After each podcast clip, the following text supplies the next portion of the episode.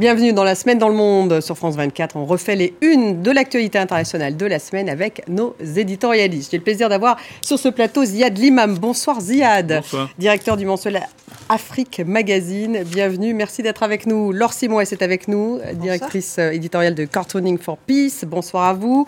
Et Marie-Roger Biloa, bonsoir. Vous êtes présidente, directrice générale de Africa International Media Group. Bienvenue à vous, Henri Vernet. Bonsoir. Bonsoir, rédacteur en chef adjoint au Parisien aujourd'hui en France. Au sommaire, ce soir, la guerre en Ukraine et le feu vert de l'Allemagne et des États-Unis pour la livraison des chars à Kiev. Des Léopard 2 et des Abrams seront donc envoyés en Ukraine. Sur le terrain, les Russes ont pris la ville de Soldar et ils poursuivent les bombardements en Ukraine. La France qui prend acte du retrait des forces spéciales du Burkina Faso et rappelle son ambassadeur. Une décision après la dénonciation par les autorités burkinabées de l'accord de défense avec Paris. 400 militaires des forces spéciales françaises sont stationnés au Burkina Faso. L'élection présidentielle en Turquie, elle aura lieu le 14 mai. Recep Tayyip Erdogan a avancé la date du scrutin d'un mois, mais le président turc a annulé une réunion sur l'entrée de la Suède dans l'OTAN après une manifestation à Stockholm lors de laquelle un extrémiste de droite a brûlé un Coran. En France, la réforme des retraites, l'examen en commission du texte débute à l'Assemblée nationale lundi, à la veille d'une journée de mobilisation. Près de 7000 amendements ont été déposés. Le bras de fer continue entre les syndicats et le gouvernement. On va démarrer avec la guerre en Ukraine et ce tournant cette semaine, on peut parler de tournant puisque il y a eu ce feu vert des Allemands et des Américains pour l'envoi des chars à Kiev, les léopards allemands et 31 chars Abrams américains. Les chars allemands devraient arriver en Ukraine dans trois mois. On va écouter Boris Pistorius, le ministre allemand de la Défense, et on va écouter également Joe Biden. Nous allons clarifier les routes d'approvisionnement très prochainement et je pense que les premiers chars léopards peuvent arriver en Ukraine dans environ trois mois.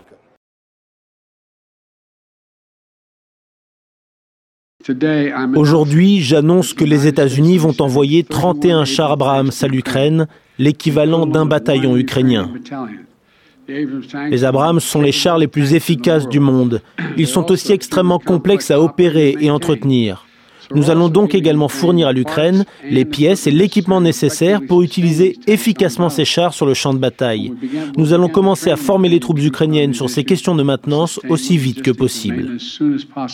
Il y a un vrai tournant dans cette guerre et on peut dire que les deux décisions sont liées, la décision américaine et oui, la décision puisque, allemande. Puisque les Allemands avaient sous-entendu que si les Américains ne le faisaient pas, ils ne le feront pas.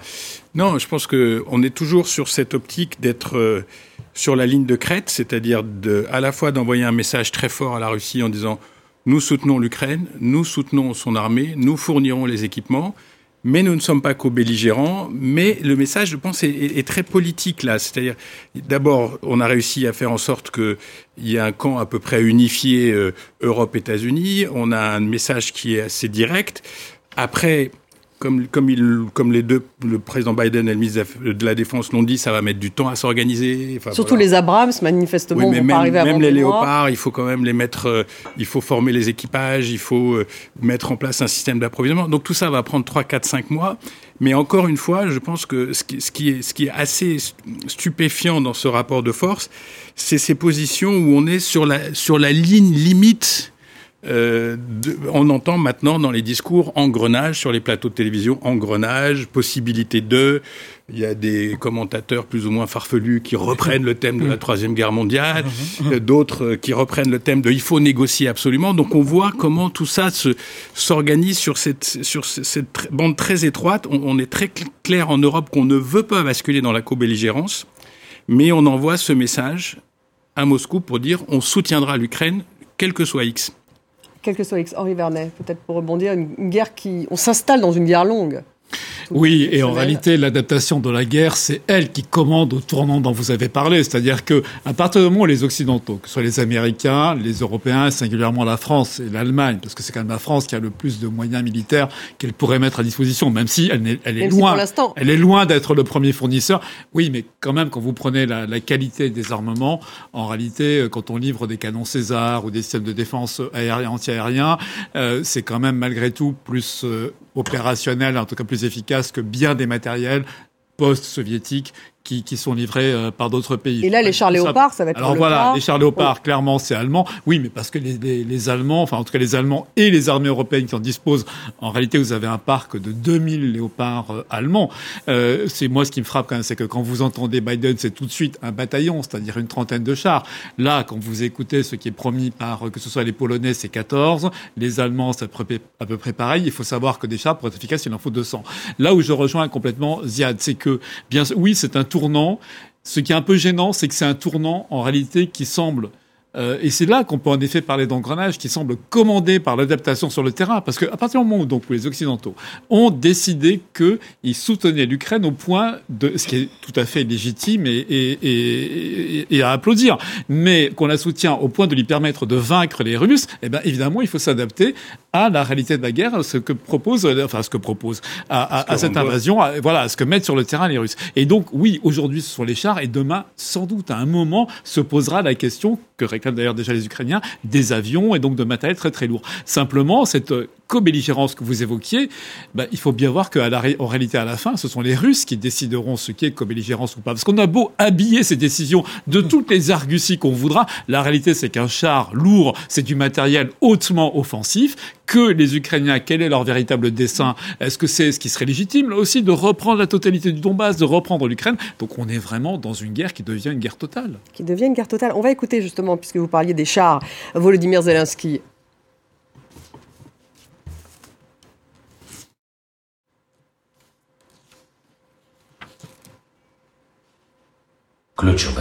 À présent, la vitesse et le volume sont clés. La vitesse de formation de nos militaires, la vitesse de livraison des chars à l'Ukraine et la quantité de chars livrés. Nous devons ouvrir la fourniture de missiles à longue portée à l'Ukraine. Et il est important que nous développions notre coopération en matière d'artillerie. Nous devons aussi commencer à fournir des avions à l'Ukraine.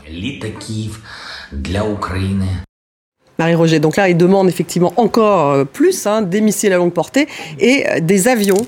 On est dans une escalade. Euh, c'est pas euh, pour lui, c'est pas une escalade. Je crois que le problème occidental dès le départ a été de bien définir les buts de guerre, parce que on peut estimer aujourd'hui que toute cette lenteur, bon, le côté progressif qu'on peut comprendre, a quand même pénalisé euh, l'Ukraine, parce que euh, on a toujours l'impression que l'Ukraine avance, euh, qu'elle domine les combats. C'est pas le cas. C'est très difficile en ce moment. Elle recule et la, Russie prépare une offensive. Et alors, dès le départ, surtout à partir du moment où on a décidé d'intervenir, d'appuyer euh, les Ukrainiens, en disant c'est une guerre d'agression, elle est injuste, il faut, il faut qu'ils gagnent. On n'a jamais été très clair. On aurait dû tout de suite mettre les moyens qu'il faut. Mais c'était d'abord un petit peu, après on va attendre, et puis euh, voilà. Et puis on nous dit aujourd'hui, à un moment où la, la Russie prépare une offensive, tout le monde le sait, là on ne dit que ça. Ben, il y a une, une offensive au printemps, c'est-à-dire dans trois mois. Les premières armes qui vont arriver, les premiers chars, c'est en trois, quatre mois, il faut former, etc. Donc tous ces retards ça pénalise beaucoup. Ils viennent de quoi À mon avis, ça vient du fait qu'on a toujours tergiversé. Qu'est-ce qu'on veut exactement? On veut qu'il résiste, que l'Ukraine résiste. Mais alors résister, ça veut dire quoi? Euh, C'est la problématique de la co-belligérance en fait dont parlait. Euh, bah, non, mais c'est même pas ça. C'est, c'est, on ne sait pas. Bon, on va les, on va les soutenir. Il faut qu'ils résistent. Mais résister, ça veut dire quoi? C'est vous, vous passez euh, la rampe, vous, euh, vous repoussez pour le bon les Russes, euh, vous gagnez, vous, voilà tout ça. Alors, et ça se reflète donc dans la, la, la, longueur, la lenteur des livraisons, le côté progressif qui est euh, préjudiciable à une victoire des Ukrainiens. Et là, on ne sait pas ce qui va se passer, puisque on nous annonce des équipements extrêmement mirobolants, mais s'ils les ont pas au moment où il y aura l'offensive des Russes, on ne sait pas. Voilà, on aura euh, lancé des politiques euh, qui n'auront aucune efficacité. Enfin, en tout cas, pas les, celles qu'on attend. Ziad, la question des buts de guerre, je pense qu'elle est, vraiment importante et qu'elle va se poser dans le débat politique petit à petit. C'est-à-dire jusqu'où nous on veut aller, jusqu'où les Russes peuvent aller, où est le terrain où ça se, où ça s'équilibre. Il y a, cette théorie que l'épuisement des combattants en général est un facteur de, de, chemin vers la paix. C'est-à-dire quand les combattants se rendent compte qu'il n'y a pas de victoire possible, euh, ben on finit par euh, discuter. Mais jusqu'où la, la Russie peut accepter un prix? Et puis il y a une différence entre l'Europe et les États-Unis. Les États-Unis sont prêts à aller très très loin. Ils sont pas au front. Nous, européen, on est beaucoup plus complexe parce que c'est notre voisin et on est au front. Et si ça devait déborder, euh, on serait euh, frontalement, euh, pour le cas de le dire, en première ligne. Et c'est ça le problème. la France et, l'Allemagne ne sont pas sur la même ligne que les États-Unis. Eh ben, les Américains, ils sont derrière. Et puis, comme le disait avec cynisme un haut responsable, c'est le moyen de mettre la Russie au frais pendant 50 ans avec une armée, avec une armée fatiguée. Donc, c'est stratégiquement. Ils sont sur la même ligne, mais pas exposés aux mêmes risques. les risques sont différents. Nuance. Vladimir Poutine, en tout cas, n'a pas réagi directement après la décision d'envoyer euh, ses chars allemands et américains, mais il a rencontré ce jour-là de jeunes étudiants. On va l'écouter. Nous allons clarifier les routes d'approvisionnement très prochainement. Et je pense que les premiers chars léopards peuvent arriver en Ukraine dans environ trois mois. À proprement parler, au sens juridique, ce sont les forces d'occupation américaines qui se trouvent sur le territoire de la République fédérale d'Allemagne. Et c'est ce qui se passe. Il y en a beaucoup. Et les politiciens allemands eux-mêmes disent que l'Allemagne n'a jamais été un État souverain au sens strict du terme. Une grande partie de ce qui se passe a des racines profondes et certaines bases. Bien sûr, le temps viendra certainement, et il n'y a aucun doute là-dessus, où l'Europe rétablira d'une manière ou d'une autre sa souveraineté.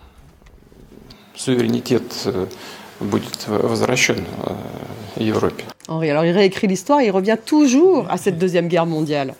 Oui, c'est vraiment le mythe fondateur. Enfin, le mythe, non, ils ont réellement participé et, figuré parmi les grands vainqueurs de, de cette guerre. Mais c'est vrai que c'est extrêmement important pour la Russie, pour l'Union soviétique et pour la Russie qui lui a succédé. C'est même un des facteurs de, solidification hein, de cette armée et, du pouvoir poutinien. Mais ça depuis le début. Moi, je me souviens, j'étais à la rencontre qui avait été un peu présentée à l'époque comme une rencontre de la dernière chance, même si elle n'a absolument pas marché, mais entre Macron et Poutine en février, euh, juste avant la guerre, quelques jours avant la guerre. Vous vous souvenez de cette longue table Et là, pendant cinq heures d'entretien, Poutine lui avait refait tout ce scénario. Donc oui, en effet, il y a cette référence.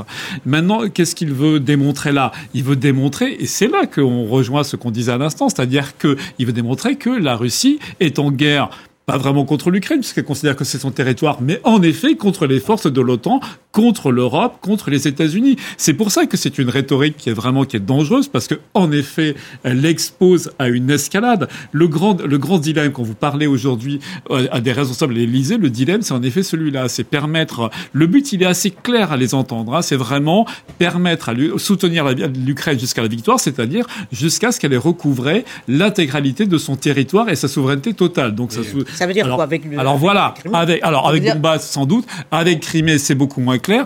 Néanmoins, c'est quand même au moins en réalité au moins revenir à la situation hantée 24 février de l'an dernier.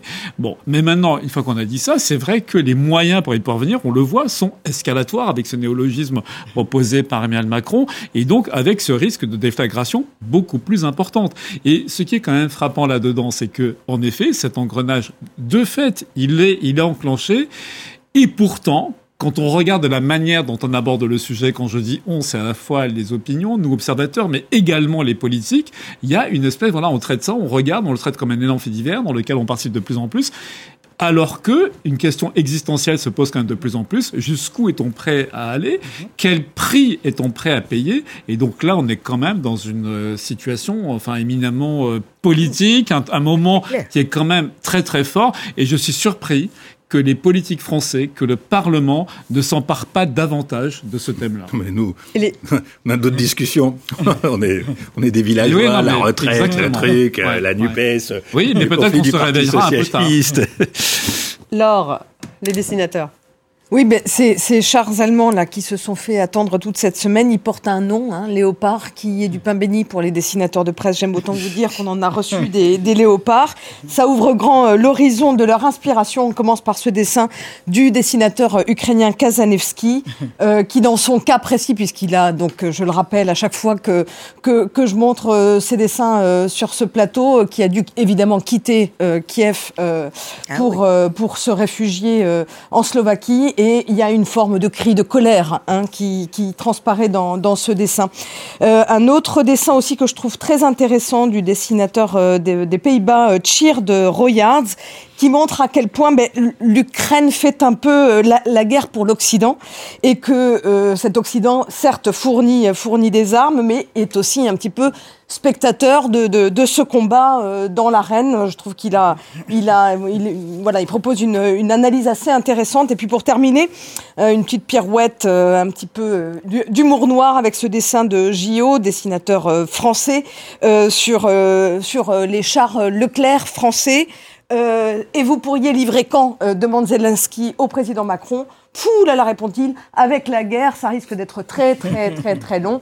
Le Clair Made in France, c'est vrai que la France hésite encore. On verra quand est-ce que les chars français rentreront aussi euh, dans le jeu.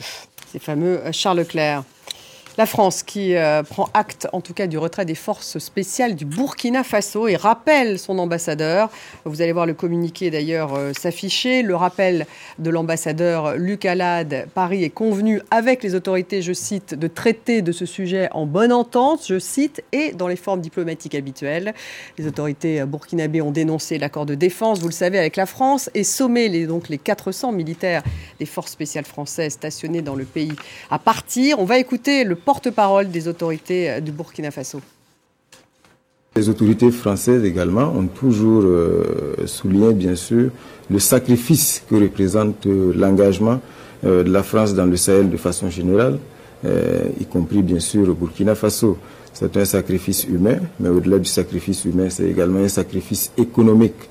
la vision de la transition aujourd'hui, c'est que c'est les Burkinabés eux-mêmes euh, qui vont consentir le sacrifice pour la libération de notre territoire. Marie Roger, c'est les Burkinabés eux-mêmes qui veulent justement euh, sauver leur territoire, protéger leur territoire. C'est ce discours. Est-ce qu'on est, qu'on est surpris vraiment de ce qui se passe? Est-ce qu'on est dans un scénario à la malienne? Disons que à l'origine, euh, c'est un pays qui a beaucoup de difficultés avec les terroristes. Au moment où nous parlons, il y a des centaines de milliers de déplacés dans le pays. Il y a des, des centaines de villages qui ont été désertés, il y a des difficultés d'approvisionnement, euh, les gens ne trouvent plus à manger et, et c'est très très dur. Donc euh, ensuite, euh, il faut quand même dire qu'il y a un gouvernement, un régime qui a été démocratiquement élu, qui a été renversé pour cette raison. D'habitude, c'est des prévarications, des détournements de fonds, je ne sais pas quoi. Là, c'était pour des problèmes de sécurité. Et enfin, euh, on se rend compte qu'il y avait euh, sur place, euh, un contingent français sabre, ils n'étaient pas opérationnels, ils sont dans la sécurité, le renseignement, certes, mais ils se disent tout ça nous a servi à rien puisque ça s'est dégradé. Donc, ils sont tout à fait en droit de penser à, d'autres formes d'action ou d'autres formes d'intervention et de dire bon, euh, et si, et je crois que c'est honorable de dire, nous on dit on veut pas Wagner parce que officiellement ils disent notre, Wagner c'est nous-mêmes, ce sont les volontaires. Ça c'est au niveau maintenant de la posture. Je crois qu'il faut saluer et ne pas euh, tourner ça en dérision. C'est un pays qui souffre, qui est, mar qui est martyrisé par les terroristes. Mais maintenant, euh, ce qui se passe sur place, c'est que ils se lancent dans une aventure qui est compliquée. On a vu dès le départ, c'est pas maintenant qu'ils ont engagé des volontaires. On a envoyé déjà euh, des groupes euh, qui étaient exposés et qui se sont fait massacrer. Euh, Il y en a 50 000 de plus, me ah, semble-t-il, maintenant. Voilà. Donc, ils les envoient au front. ce qu'ils devraient faire, au-delà des postures et, et de la rhétorique, j'allais dire patriotique, c'est vraiment bien réfléchir à ce qu'ils font, bien encadrer et voir avec qui ils peuvent coopérer. Parce qu'on ne peut pas, on a bien vu que s'ils pouvaient faire ça tout seuls, euh, on, ils seraient Mais ils ne peuvent pas le faire tout seuls. C'est ça, pas faire tout Donc, quelle est la présence des Russes justement euh, au Burkina? Est-ce qu'on est, euh, effectivement il y a la force Wagner? Est-ce que les Russes prennent la place des Français Non, il y a, y a enfin, les, les, les, Russes et les Wagner, bon, c'est pas tout à fait, tout à fait la même chose, mais disons que euh, dès qu'il y a un espace qui se libère, c'est clair que la, que la machine, la machine propagande mhm. russo-wagnérienne est à fond. Et puis, il faut, faut pas oublier non plus un, point très important, c'est que la présence russe en Afrique, c'est pas depuis deux jours, mhm. c'est pas depuis la guerre en Ukraine. La Russie existe en Afrique depuis très très longtemps. Elle a participé au mouvement anti euh, anticoloniaux. Ils ont aidé euh, l'Angola, ils ont aidé les Algériens. Ils ont, il y a des tas de mariages mixtes. Il y a des tas de gens qui ont été formés à l'université Lumumba à, à, Moscou. Donc il y a cette histoire là qui est présente. Donc il y a il y a trois jours ou quatre jours, le, le ministre des Affaires étrangères Lavrov était en Afrique du Sud quand même, ce qui n'est pas le plus petit pays de la région. Mhm. Donc tout, ça, ça existe. Là où ça se complique, c'est, je, je, crois que le cas du Sahel et de l'Afrique de l'Ouest est un cas très particulier. D'abord au Sahel, mhm. il y a deux régimes putschistes. Quelle que soit la raison. Trois. Bon. oui, j'ai oublié la Guinée. La Guinée voilà. Donc il y a trois régimes putschistes qui ont déjà un le Mali, le Burkina Faso, la Guinée. Donc qui ont un problème de légitimité, qui sont dans une situation militaire extrêmement compliquée. Mali et Burkina, mhm. très compliqué. Le contrôle du territoire n'est pas assuré. Et le risque de le risque de vouloir mener la guerre tout seul, c'est aussi que cette guerre est là. Il y a des aspects terroristes, il y a des aspects djihadistes et il y a des aspects de conflits civils internes. Et ces fameux volontaires, etc., on les accuse aussi beaucoup d'attiser ces conflits internes mhm. en visant des populations spécifiques. Mhm on peut dire aujourd'hui caricaturalement un peu les peuls, et donc on rentre dans des logiques de confrontation interne. Quels que soient les défauts de la France, euh, et il y en a eu, et en particulier le fait, le fait comme disait Marie-Roger, que ça n'a pas abouti à des résultats spectaculaires. Les djihadistes ont continué à progresser, mais en particulier dans le centre les, du les forces sabres vont aller euh, probablement euh, une partie au Niger, peut-être une partie au Tchad, elles vont toujours exister. Le problème, c'est que si vous voulez être souverain, il faut pouvoir l'être. Il faut pouvoir afficher cette souveraineté. Il faut pouvoir reconquérir son territoire. Et probablement à un moment, le mot tabou qui circule partout en Afrique de l'Ouest, c'est la discussion, c'est la négociation. À un moment aussi. Donc c'est un, un Avec débat. Les djihadistes.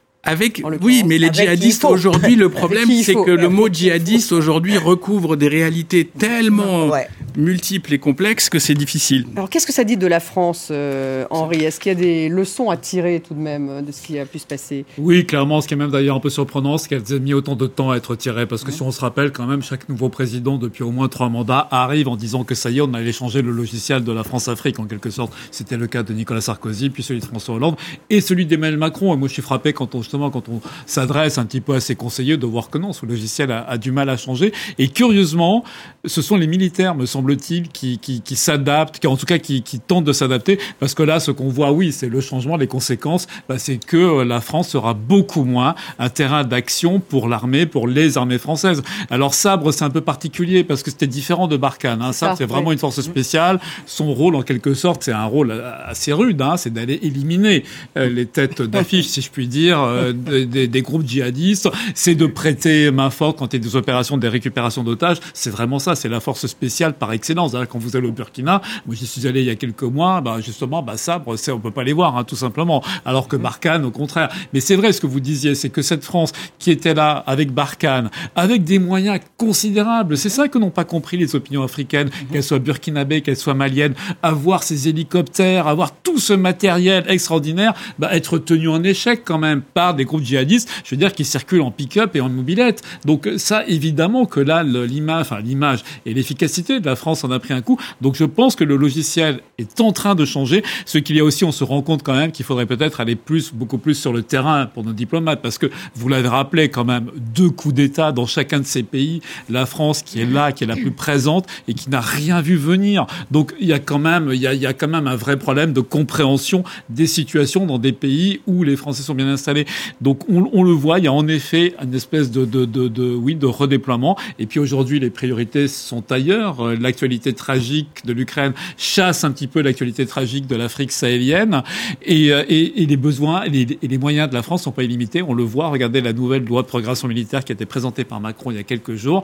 Eh ben, en réalité, elle est vraiment beaucoup plus tournée aujourd'hui sur des conflits haute intensité en Europe. Mais il faut parler d'Afrique de l'Ouest aussi. C'est pas seulement le Sahel, hein, puisque Alassane Ouattara a vu euh, d'ailleurs Emmanuel Macron il y a quelques jours. Mhm. Euh, qu'est-ce que ça veut dire pour la sécurité de toute cette Afrique de l'Ouest, euh, Marie-Roger?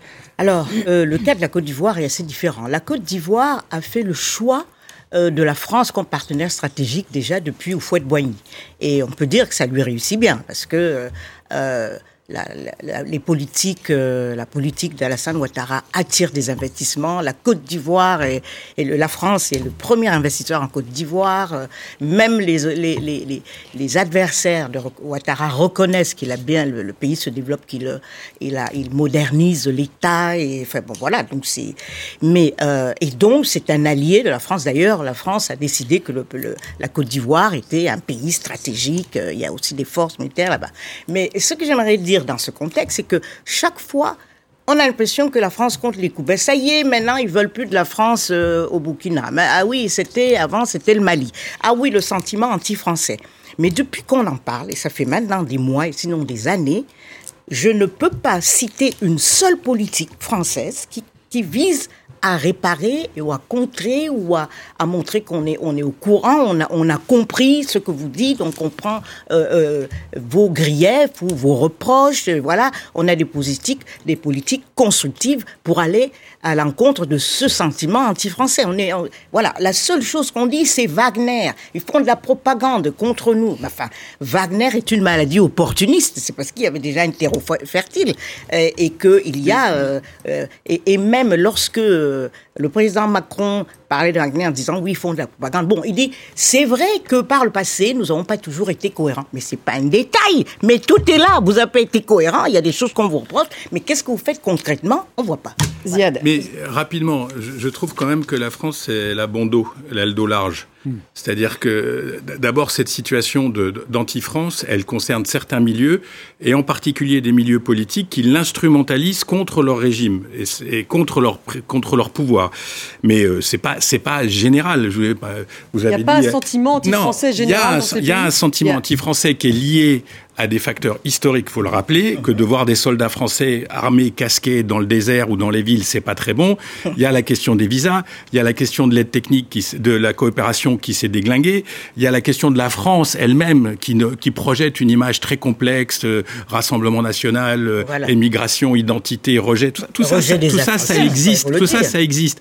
Mais la France, elle n'est pas particulière. Enfin, je veux dire, euh, il y a dans ces pays aussi une tentative de réaffirmer, en particulier chez les jeunes, une souveraineté, qu'on est libéré, on, est, on doit être maître de notre destin, mais comme je le disais tout à l'heure, quand on veut être souverain, il faut avoir les moyens de la souveraineté.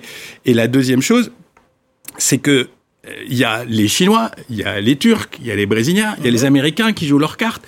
Tout le monde, tout le monde grenouille. Donc c'est, c'est vraiment en Afrique qu'il faut affirmer ses choix stratégiques. Et c'est là que la question, euh, c'est là que la question se pose. Et puis il y a des Afriques qui s'intéressent à la France. Le Kenya, par exemple, mhm. est venu à Paris. Le président euh, William Ruto. Euh, il, y a une discussion sur la présence en Afrique de l'Est. L'Afrique anglophone. Oui, l'Afrique, l'Afrique du Sud a des très bonnes relations avec la France. Le, je veux dire, c'est pas aussi simple que ça. Ce qui est sûr, c'est qu'il y a un mouvement profond à la fois de souverainisme et à la fois euh, de rejet des démocraties libérales, de rejet de l'Occident, etc., et que ça s'incarne par le type qu'on voit à la télé et ces soldats qui sont là et qui en plus ont été nos occupants et nos coloniaux il y a pas si longtemps que ça. Voilà, et on apprend qu'une dizaine de civils ont été tués dans deux attaques au Burkina Faso euh, maintenant. Pour conclure, peut-être, Marie-Roger Oui, je suis assez d'accord avec Ziad que le phénomène euh, peut être circonscrit géographiquement. Ça concerne beaucoup. Donc ce qu'on voit très très fort, c'est les pays où il y a eu euh, cette volonté de combattre le terrorisme et, où l'entreprise a échoué, c'est-à-dire le Mali et, et le, Burkina. On n'a pas exactement la même forme de, de rejet, mais il faut dire qu'il existe. Parce qu'il y a des pays comme le, le Sénégal, on a vu un problème de, politique intérieure, un opposant accusé à tort ou à raison de viol, et, ce sont les, entreprises françaises qui ont été saccagées, il y a eu 11 morts, c'est le Sénégal. Et je peux vous dire, au, Cameroun, on n'a pas euh, de scène comme ça, mais le, sentiment est là, et, la réponse, moi je suis vraiment effaré par la réponse de la France, c'est toujours d'accuser Wagner. Je ne vois pas euh, ce qu'on fait. Mais cela dit, euh, Ziad a absolument raison, il y a un besoin de France dans des pays comme le Nigeria. Le Nigeria aimerait développer sa, coopération avec la France. C'est pas un ancien pays colonial, c'est il a parlé du Kenya, mais même des pays comme en Afrique du Sud, il y a des groupes, il y a un parti politique radical, Julius Malema, les les, les comment les Economic Freedom Fighters, qui a fait une manifestation devant l'ambassade de France pour demander aux troupes françaises de quitter l'Afrique, pour euh, euh, mettre fin au franc CFA, etc. Donc même en Afrique du Sud. Même en Afrique du Sud. Donc c'est pas un, petit problème qu'il faut, ah non. voilà, minimiser. Hein. Mais on ne minimise pas comment l'ont croqué les dessinateurs. Dernière remarque sur le franc CFA qui a le malheur de s'appeler franc CFA. S'il n'y avait pas le franc CFA aujourd'hui, les pays du Sahel dont on parle euh, Burkina, Mali euh, en particulier, seraient dans une situation financière absolument dramatique, parce que je ne sais pas ce que vaudrait leur monnaie euh, à eux. un moment ils sont couverts, ils sont couverts quand même par oh, le. Bah, il faudra un moment avoir une, avoir une monnaie souveraine. Ça, on ne va pas taper à ça. Souveraineté, souveraineté. les dessinateurs. Oui, ben, Marie-Roger, l'ombre de Wagner plane sur les dessins. Je vous préviens. on commence par ce dessin de, Damien Glé, dessinateur du, du, Burkina, qui imagine ou qui a peut-être vécu cette scène de rue à Ouagadougou. Tout le monde aura reconnu, enfin tout le monde, non, pas tout le monde, mais ceux qui connaissent peut-être Ouagadougou, la place des cinéastes derrière. Burkina Faso, éloignement de Paris, approchement de Moscou, puis on a ces, deux personnages. C'est combien, dit l'un? À mon frère, le prix vient d'être multiplié par trois. C'est le dictionnaire français-russe qui se vend maintenant comme des petits pains. Un deuxième dessin de Mehdi, dessinateur tanzanien pour, euh, pour RFI. Euh, on vient de le dire, le, Burkina recherche à raison une souveraineté. On veut se défendre nous-mêmes, dit ce Burkinabé en quittant euh, les bras de la France. Mais si c'est évidemment pour se précipiter dans les bras, alors là, il y a pas, y y a, on nous indique pas. On ne sait pas très bien quel bras il s'agit, à qui hein, appartient ce bras. Mais on imagine un petit peu euh, le, le, drapeau. Ben, c'est pas le choix peut-être le plus judicieux. Et enfin, ce dessin de la Serpe, dessinateur français qui est très très drôle. Après le Mali, le Burkina Faso demande le départ des troupes françaises. Et on a ce soldat euh, français qui dit il y a que les, djihadistes qui nous soutiennent et les deux petits mm. djihadistes qui disent pitié, restez, on préfère avoir affaire à vous plutôt qu'aux Russes de Wagner. Parce que c'est sûr que mm. euh, ce serait peut-être pas la même, la même, voilà, la même partie de plaisir. Direction la Turquie, l'élection présidentielle qui aura lieu donc le 14 mai. Recep Tayyip Erdogan a avancé la date du scrutin d'un mois. Une élection bien sûr majeure pour Erdogan qui brigue un troisième mandat et pour une opposition euh, turque qui cherche toujours son champion. Erdogan a annulé une réunion euh, sur l'entrée de la Suède dans l'OTAN. Ça c'était cette semaine après une manifestation à Stockholm lors de laquelle un extrémiste de droite a brûlé un Coran. On écoute Erdogan. L'horrible manifestation qui s'est déroulée en Suède est avant tout une insulte aux musulmans et à tous ceux qui respectent les droits et libertés individuelles et fondamentaux. Le fait que cette attaque ignoble contre le Coran ait eu lieu devant l'ambassade de Turquie en fait pour nous une question à la fois religieuse et nationale. Henri, c'est vrai que c'est incroyable de se dire que parce qu'il y a eu cette manifestation dans un pays où la liberté d'expression mhm. existe, eh bien, Erdogan a pris cette décision de ne pas faire rentrer la Suède dans l'OTAN, en tout cas de bloquer au moins jusqu'aux élections. De bloquer, parce que c'est un bouton qu'il était totalement réticent à cette entrée. Mais là, il a annulé cette réunion, donc ça avait évidemment oui, bien sûr, ça va, euh, bien sûr, ça va reporter d'autant le, processus. Et euh, normalement, ils auraient dû rentrer là en juin, et clairement, ce ne sera pas le, sera pas le cas. Ça aurait déjà dû être, dû être effectif. Après, s'il réagit comme comme ça, Erdogan, c'est justement parce qu'il est en campagne présidentielle et qu'il en tire un argument de développer, de montrer un peu les pectoraux euh, pour euh, comment dire pour pour agiter ce ferment nationaliste. Il flatte son électorat. mais bien sûr, bien sûr. Donc ça, il, il, il, en fait réellement un, un, vrai argument. Maintenant, c'est quand même justement c'est un problème. Hein. Vous l'avez dit, ça n'a rien à voir. Euh, bon, alors lui, ce qu'il reproche à la Suède, c'est son soutien, enfin non pas son soutien, mais quand même l'accueil traditionnel que réservent les Suédois aux, euh, aux Kurdes et notamment à des militants du PKK. Mais ça, c'est la politique des pays scandinaves et notamment de la Suède depuis toujours. Je veux dire, traditionnellement, ce sont euh, des terres d'accueil par leur espèce de neutralité comme ça politique. Et, et, et évidemment, ça fait partie de l'ADN suédois, ça ne changera pas. Maintenant que Erdogan est dans les mains le sort, en quelque sorte, de l'OTAN, bah, c'est vrai que c'est pas normal. Ça montre d'ailleurs à quel point ces grandes organisations, l'OTAN, et puis dans une certaine mesure l'Union européenne aussi, le, fait que les décisions importantes y prennent à l'unanimité, bah, c'est un anachronisme total. Quoi. Il faut repasser à la majorité. Euh, mais, mais alors Erdogan après, bah, je pense qu'il faudra compter avec lui parce parce qu'on voit mal aujourd'hui euh, une opposition, ça a été rappelé, hein, qui n'a pas de, candidat et de leader désigné. On la voit mal euh, se structurer d'ici la présidentielle, d'ici le scrutin? Oui, on va l'écouter d'ailleurs. Euh, on va écouter Imamoglu, hein, qui est donc le maire de Istanbul. il, fait partie de cette coalition dont on parle, qui s'appelle la coalition des six partis, qui est emmenée par le parti, justement, c'est exactement, CDH. Et on, on va l'écouter. Lorsque je regarde la géographie des Balkans, je vois un avenir égal, riche, plein d'espoir, démocratique et pacifique, construit par des personnes créatives de toutes origines et de toutes confessions, et non un passé régi par des rois, des Césars ou des sultans. C'est le parti CHP. Euh, Ziad, on voit, enfin, en tout cas pour l'opposition, c'est euh, cet enjeu électoral, il est il est clé. Il est est-ce qu'on va vers une démocratie ou est-ce qu'effectivement c'est le sultan, le sultan qui va euh, continuer à, il y a deux visions, réprimer Il y a deux visions de la Turquie, c'est très clair. Ce qui, ce qui est un peu inquiétant dans ce processus électoral, c'est qu'on a une AKP qui est quand même assez largement au bout du rouleau euh, en termes de possibilités de réforme, d'innovation, une économie sinistrée par une inflation galopante. Euh, L'AKP, le parti d'Erdogan. Oui, donc donc il y a, y, a, y a pas une offre absolument spectaculaire. Donc Erdogan joue sur toutes les cordes qu'il sait manipuler, le nationalisme, etc. Mais mais c'est quand même un peu usé tout ça, et donc ça, ça suffira pas pour pour avoir une espèce de victoire tranquille et, et, de rester dans son palais euh, sans trop se poser de questions. Donc il, va y avoir des problèmes. Et le deuxième problème, c'est que c'est pas sûr que s'ils perdent, ils perdent. Euh, c'est pas sûr qu'ils acceptent. C'est pas non plus une démocratie. Euh, J'allais dire, on a quand même bien dédémocratisé la Turquie depuis une dizaine d'années.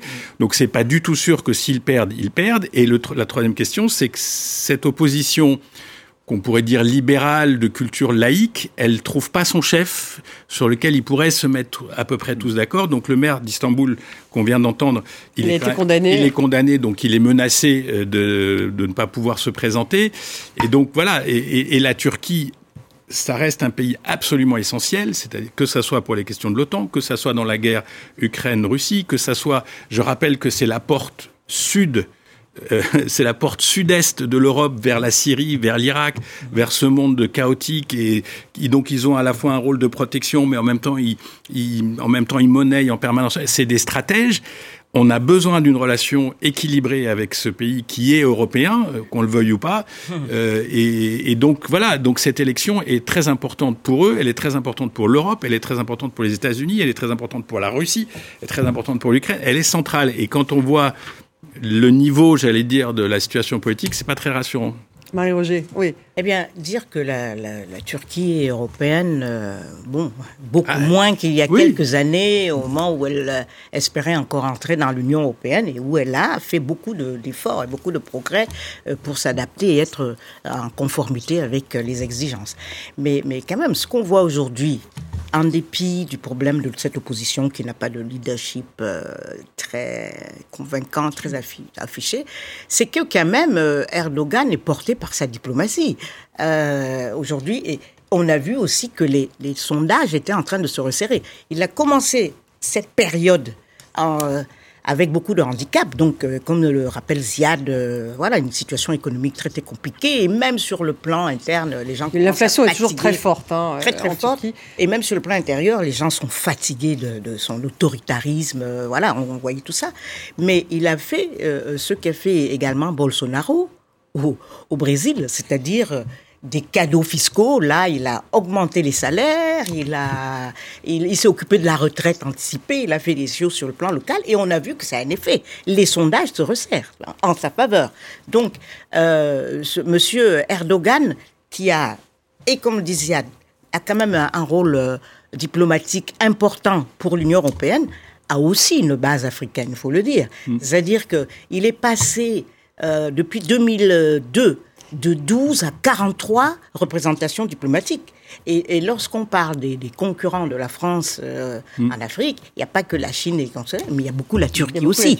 Donc, euh, je crois que lorsqu'on parle avec les Turcs, ils sont très très fiers de ce déploiement turc et de cette envergure que prend leur pays sous Erdogan. Donc, euh, les, selon les diagnostics, on ne le voit pas perdre pour le moment. Même si ça va être, peut-être, ça peut être juste, mais ce ne sera pas. Ah, il a bien perdu Istanbul il y a trois ans. Ankara. Mais Ankara, Ankara aussi. Bon, mais, Les dessinateurs. Oui, ben, je vais vous montrer un premier dessin justement d'un dessinateur turc, Semi Poroy, qui dessine depuis la Turquie, hein, ce qui peut s'apparenter à une forme d'exploit quand on connaît l'état de la liberté de la presse en Turquie actuellement. Il faut, le rappeler quand même. on voit donc qu'il est en route pour ce troisième mandat. Il, trace sa route, mais il y a peut-être un ébouli hein, qui, qui l'attend peut-être euh, au tournant. C'est peut-être ce que le dessinateur euh, euh, espère secrètement. On a ce deuxième dessin du dessinateur français Rodot qui est bien vu sur, sur la manœuvre hein, de, de, de l'autocrate qu'il est en train de faire parce que en gros, il considère que euh, son premier mandat compte pour du beurre hein, et qu'il serait pas réélu pour une troisième fois, mais pour une deuxième fois, puisqu'il a changé entre-temps la Constitution. Turquie, Erdogan change la date des élections présidentielles. On connaît très bien. Et vous, et vous avez de la chance, j'aurais très bien pu ne prévenir personne. Il faut s'estimer presque heureux. Et puis pour terminer, ce dessin de Mr. T, qui a quelques mois, mais qu'il avait fait lorsque la Turquie euh, s'opposait évidemment à euh, la candidature de la Suède et de la Finlande euh, dans l'OTAN. La, Turquie opposée aux candidatures de la Suède et de la Finlande, blond, grand, des nazis, en, reprenant d'une certaine façon la rhétorique poutinienne, mhm. et des soutiens du PKK, on, on, vient de le dire. Voilà. La réforme des retraites en France, on va bien sûr en dire un petit mot avec cet examen en commission du texte qui démarre à l'Assemblée nationale lundi, à la veille donc d'une nouvelle journée de mobilisation. Près de 7000 amendements ont été déposés. On sait qu'il y a un bras de fer entre les syndicats et le gouvernement euh, qui continue. On se demande quand même, Ziad, comment vendre une réforme des retraites impopulaire C'est ça finalement la question. Ouais. La vendre à l'Assemblée, la vendre à la rue Non, à l'Assemblée, il va y avoir des tractations. Bon, euh, on voit à peu près le chemin. Hein, des tractations entre les, les, macronistes et, les, et, les, et la droite dite euh, républicaine traditionnelle. Et, il, y aura, y aura forcément une majorité qui va se dessiner malgré tout. C'est le combat euh, va se jouer dans l'opinion et sur le terrain de la rue. Après, on peut revenir surtout les... Euh, pour l'instant, l'opinion est encore n'est pas favorable à cette euh, réforme non, grande majorité en euh, France. Je vais juste faire un petit écart. pas gagné la bataille de l'opinion. Juste un petit écart de l'extérieur et en particulier d'Afrique, c'est totalement incompréhensible. C'est-à-dire les gens regardent ça en se disant c'est des dingues. Ouais. C'est-à-dire ils ont une population, ils ont une, population vieillissante. Ils bon et tous les arguments et en Afrique par exemple la revendication syndicale, c'est d'augmenter le temps de, travail, la, durée de travail à, 65 ans au lieu de 62, mhm. parce que le problème est totalement différent. C'est parce qu'on a des populations euh, âgées qui ont besoin de travailler pour continuer à, à, gagner leur vie, mhm. pour pas tomber dans la précarité. Donc ça prouve à quel point, selon là où on se trouve, euh, et puis même encore, je ne vais pas le dire pour la cinquantième fois, on est quand même le pays d'Europe qui va à la retraite le plus tôt l'âge, ça me semble clair. Les conditions spécifiques de, certaines catégories, ça me semble clair. Je ne comprends pas qu'il faille mettre le pays sans dessus-dessous pour ça. Henri. Mais en fait, ce qu'ils mettent en avant, c'est le côté inégalitaire de cette réforme. C'est ça qui mhm. ressort, le fait qu'elle ne bah, soit pas juste. C'est ça qui ressort. Oui, c'est d'ailleurs ça qui a été raté sur le plan pédagogique. Mais euh, euh, parce qu'en effet, ça n'a pas été assez expliqué. Cette semaine, on a euh, parlé d'inégalité à l'égard des femmes. Il faut dire qu'ils ont été bien aidés, l'opposition et les syndicats, par la bourde du ministre Riester. Je veux dire, regardez-moi de mes amis, euh, ce sont souvent les, plus dangereux. Et donc là, il leur a donné du grain à moudre.